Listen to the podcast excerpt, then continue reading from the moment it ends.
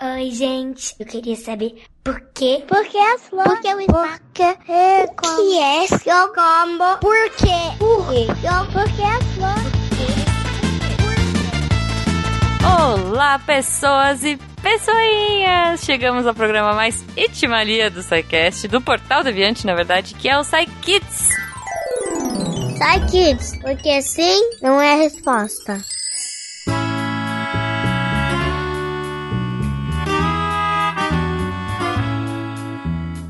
E hoje eu trouxe a Flávia pra gravar comigo. Oi, gente grande. Oi, gente pequena. Tudo bom com vocês? Ai, Flá. Olha, hoje eu vou dizer, eu tava morrendo de saudades de gravar Sai Kids, as agendas malucas, as correrias, e eu tô super feliz porque a- as perguntas, né, eu, eu entrei lá pra ver a planilha do bonitinho e as perguntas só crescem. Crianças, não deixem de mandar suas perguntas, porque a gente adora. Os adultos adoram ouvir, imagino que vocês gostem também. Então, vamos lá, eu vou, vamos começar rapidinho. A primeira pergunta é da Isabela, de 5 anos. O meu nome é Isabela, eu tenho 5 anos.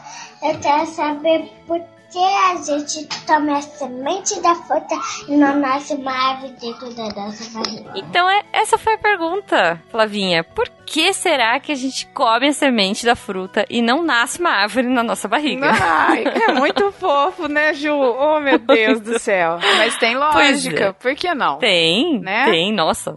Pois é, eu, eu ficava pensando nisso e nunca foi respondida. E quem vai ajudar a gente hoje é o Davi. Olha só, vamos lá. Tudo bem, Isabela? Eu sou Davi Calazans, sou do canal no YouTube Ponto em Comum e vou te responder agora essa sua dúvida. Bom, realmente, quando eu tinha a sua idade, eu ficava pensando a mesma coisa, porque se a gente pega uma semente enterra ela em um lugar escuro ali, debaixo da terra, ela vai virar uma planta, né? Vai virar uma árvore bem bonita. Mas se eu comer essa semente, também vai estar em um lugar escuro, que é dentro da minha barriga. Será que ela pode acabar crescendo e se transformando numa planta dentro de mim? Será que é perigoso comer sementes? Bom, eu vou logo dizendo pra você que não é bem assim. Não faz mal comer sementes, não vai crescer uma planta dentro de você. Porque quando você pega uma semente e enterra ela no solo, aquele solo é bem diferente dentro da sua barriga. Lá naquele solo vai ter sais minerais e vai ter água, que serve como comidinha para aquela semente. E aí aquela semente vai perceber que tem toda essa comidinha ao redor dela ali no solo e vai acabar crescendo e se desenvolvendo. E aí depois ela vai acabar surgindo de dentro do solo e vai criar folhas que vão acabar ficando verdes para poder conseguir captar a luz do sol, para poder absorver a luz do sol. E assim continuar crescendo até virar uma planta adulta bem bonita. Ou seja, no fim das contas, ela vai precisar de água, sais minerais e luz. E essas três coisas você não vai encontrar dentro da sua barriga. Não pelo menos de uma maneira que seja adequada para essa semente. Porque assim, tudo bem, a sua barriga é um lugar escuro, assim como estaria enterrado ali debaixo do solo. Mas essa semente encontra um lugar totalmente diferente com que ela deveria estar acostumada. E aí simplesmente ela passa direto pelo seu estômago, pelo seu intestino, até a sua privada. Então, se você comer sem querer uma semente, não se preocupe. O máximo que vai acontecer é ela passar pelo seu estômago, pelo seu intestino ali por dentro da sua barriga e acabar saindo no seu cocô. Bom, então é isso. Esse é o motivo de você não precisar se preocupar quando você sem querer comer uma semente. Por que não? Uma planta não vai crescer na sua barriga. Pode ficar tranquila. Um beijo, Isabela! Então é isso, podemos comer semente. Se a gente comer sem querer, a gente pode ficar sossegado. Ela sai no cocô. Imagina, é, não Isabela, ainda bem, né? Porque imagina sair Pois um galho é. pelo seu nariz. Aí- Nossa, não. Ou ter que separar a semente, por exemplo, da banana. Você já viu a semente da banana? É tão pequenininha, aquela pretinha no meio da banana. Ah, sim. Bom, então a gente já falou de dentro do corpo. Agora vamos pra fora do corpo, porque o Heitor de 11 anos fez a seguinte pergunta. Oi, meu nome é Heitor, de 11 anos, daqui de Curitiba. Minha pergunta é: por que depois de fazer atividades físicas ficamos suados? Obrigado e tchau. Por que quando a gente faz atividade física a gente fica suado? Coisa Yeah! chata. Ih, que fedidinho, né?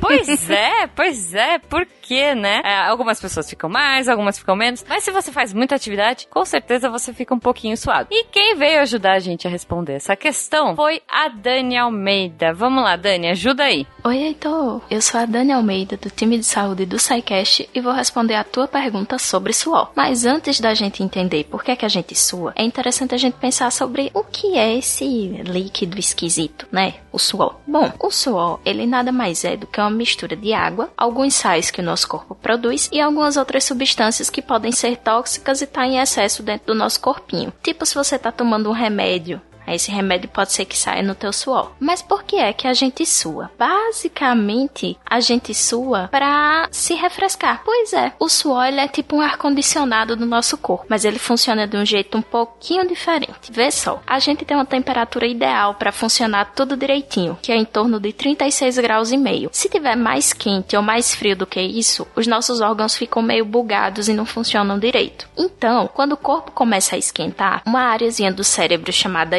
hipotálamo faz aumentar a circulação sanguínea na parte mais superficial da pele. E aí por isso a gente fica com aquele vermelhão no rosto, principalmente nas bochechas, sabe? Então, isso facilita a troca de calor com o ambiente. Mas se mesmo assim o nosso corpo ainda continua com a temperatura alta, então os tubinhos chamados glândulas sudoríparas vão entrar em ação. Nós temos cerca de 3 milhões desses tubinhos espalhados por debaixo da nossa pele e por todo o nosso corpo. Eles são bem pequenininhos. Daí, quando o corpo da gente vai esquentando, os nossos órgãos vão liberando água para esses tubinhos e a glândula sudorípara vai enchendo. E aí ela enche, enche, enche, enche, enche até transbordar para nossa pele, pro lado de fora, que é o suor. E aí a gente fica um pouquinho geladinho, porque é a função do suor de resfriar o nosso corpo, e fica também grudento, porque o suor se mistura com as bactérias da nossa pele. E é isso que dá aquele fedorzinho, tá? Suor ele não tem cheiro. O que dá o cheiro do suor é se a gente tiver com alguma substância no nosso corpo que vai sair pelo, pelo suor, né? Um remédio, alguma coisa assim. E também as bactérias que ficam do lado de fora, que pode deixar aquele fedorzinho, né? Aquele cheirinho meio ruim. E vê só que curiosidade, Heitor. Um adulto num dia de calor pode suar quase 2 litros. Pois é, muita coisa, né? Então, por isso que no verão e nas épocas quentes a gente tem que se manter bastante hidratado e tomar muita água e muito suco para garantir que a gente não fique desidratado, né? Por suar muito e que o nosso corpo funcione todo direitinho. Eu espero que eu tenha conseguido responder sua pergunta, Heitor. E um abraço. Ai, Ju, não sei quem que é É? mais fofo, se é Heitor ou se é Dani. Pois é, pois é. E Flávia, eu acho legal que você está aqui, que você manja é, de animais também que suam de formas estranhas, né? Então, Ju, você sabia que, por exemplo, o cachorro ele perde calor, porque o suor da gente, né, é pra gente perder o calor, ou o calor que tá a mais no nosso corpo e voltar pra temperatura boazinha, né? O cachorro, ele perde esse calor fazendo aquele ofegando com o linguão de fora, que aí ele consegue fazer essa troca, colocar o calor pra fora e refrescar o corpinho dele. O búfalo, por exemplo, ele fica lá no banhado, se joga na lama, joga uma laminha ali na pele dele, se refresca. Cada bichinho tem um jeito diferente de, de fazer com que a temperatura do corpo dele fique gostosinha. É bem interessante isso, né, Ju? Pois é, pois é. Adorei, Flávia. Então, se você quiser saber mais, ou se você quiser saber de outros animais, manda a pergunta aqui pro Psykids que a Flávia responde. Manda aí. E a nossa última pergunta, antes da gente ir embora, é do fofo do Miguel, de 4 anos. Ah, Flá. meu Deus. Oi, meu nome é Miguel, tenho 4 anos. Como faz pra ser balotâmbulo? Eu- O nome dele é João Miguel, ele tem 4 anos e ele quer saber como faz pra ser paleontóbolo. Ah, Pois é, Flavinha, como faz pra ser paleontóbolo? Ai, Ou gente. paleontólogo? primeiro que ele já é fofo, né? muito, muito. Delícia. Fofo já tá garantido de ser. Nossa, Agora João Miguel. Vamos à resposta. Como é que faz pra ser o resto? Pois é, Flá, e quem ajudou a gente a responder essa pergunta do João foi a Isabela. Vamos lá, Isa, ajuda aí. Oi, João Miguel. Tudo bem? Eu também não sabia o que as pessoas precisavam fazer para serem paleontólogas.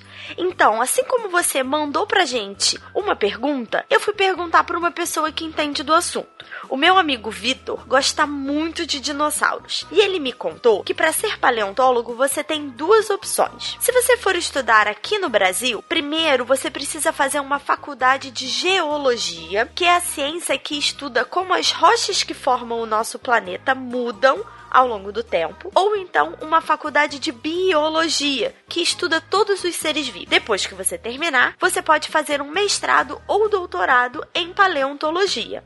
Se você não sabe, mestrado e doutorado são quando as pessoas querem estudar mais a fundo um tema, e aí elas ficam na universidade mais anos e pesquisando para aprender cada vez mais. Agora, se você quiser e puder estudar fora do Brasil, em alguns países já existem faculdades de paleontologia, como é o caso dos Estados Unidos. Mas ainda assim, para você ser um profissional mais qualificado, é recomendado que você faça um curso mais específico na área e se especialize. Eu espero que daqui a alguns anos nós todos possamos ver o seu nome no jornal depois de descobrir um fóssil de dinossauro bem grandão, tá bom? Um beijo. Ai, João Miguel, a gente quer. Nossa senhora, João Miguel, vai estu... Ó, tem que estudar bastante, escola, Sim. né? Se quiser fazer outra coisa depois, também não tem problema, não, tá? Se você mudar de ideia, falar, ah, não, vou fazer outra coisa, não tem problema. Mas sempre estuda bastante pra fazer as coisas que você acha divertida. Com certeza. Eu fiquei impressionada porque o João Miguel tem quatro anos, gente, e já tá pensando no que ele vai ser quando crescer. Ou pelo menos tá se informando pra saber algumas coisas, né? E escolher o que ele gostar mais. né? Aí vai, ele vai tendo todas as ideias, e aí vai crescendo, vai pensando em outra profissão, em outra, em outra, em outra, e tem um monte, e aí depois ele escolhe. Exatamente. Bom, você também, João, pode fazer que nem a Flávia, que estuda os dinossauros de hoje em dia. Ah, meu que Deus. são as galinhas, olha só. as aves. É verdade. A Flávia é veterinária, ela cuida de todos os bichinhos. É, então, João Miguel veterinário também é legal, tá? É, Hum. Vai pensando nisso aí também. Boa. Se você ouvinte mirim ou se você ouvinte adulto que tem alguma criança próxima a você quiser mandar suas perguntas aqui pro SciKids, você pode fazer isso pelo nosso e-mail contato@scicast.com.br ou pelo nosso patronato. Se você for padrinho, você já pode mandar direto o áudio pra gente pelo WhatsApp, enfim, fica à vontade. E aí eu já puxo aquele catim básico, porque esse projeto SciKids, falar, ele só acontece por conta do patronato, né? Exatamente. No Padrim, no Patreon e no PicPay. Vocês ajudam a gente fazer a ciência divertida pra gente adulta, pra gente jovem, pra gente criança, pra todas as gentes. Muito bom, muito bom. Então é isso, espero que vocês tenham curtido e até semana que vem. Tchau, gente. Beijo.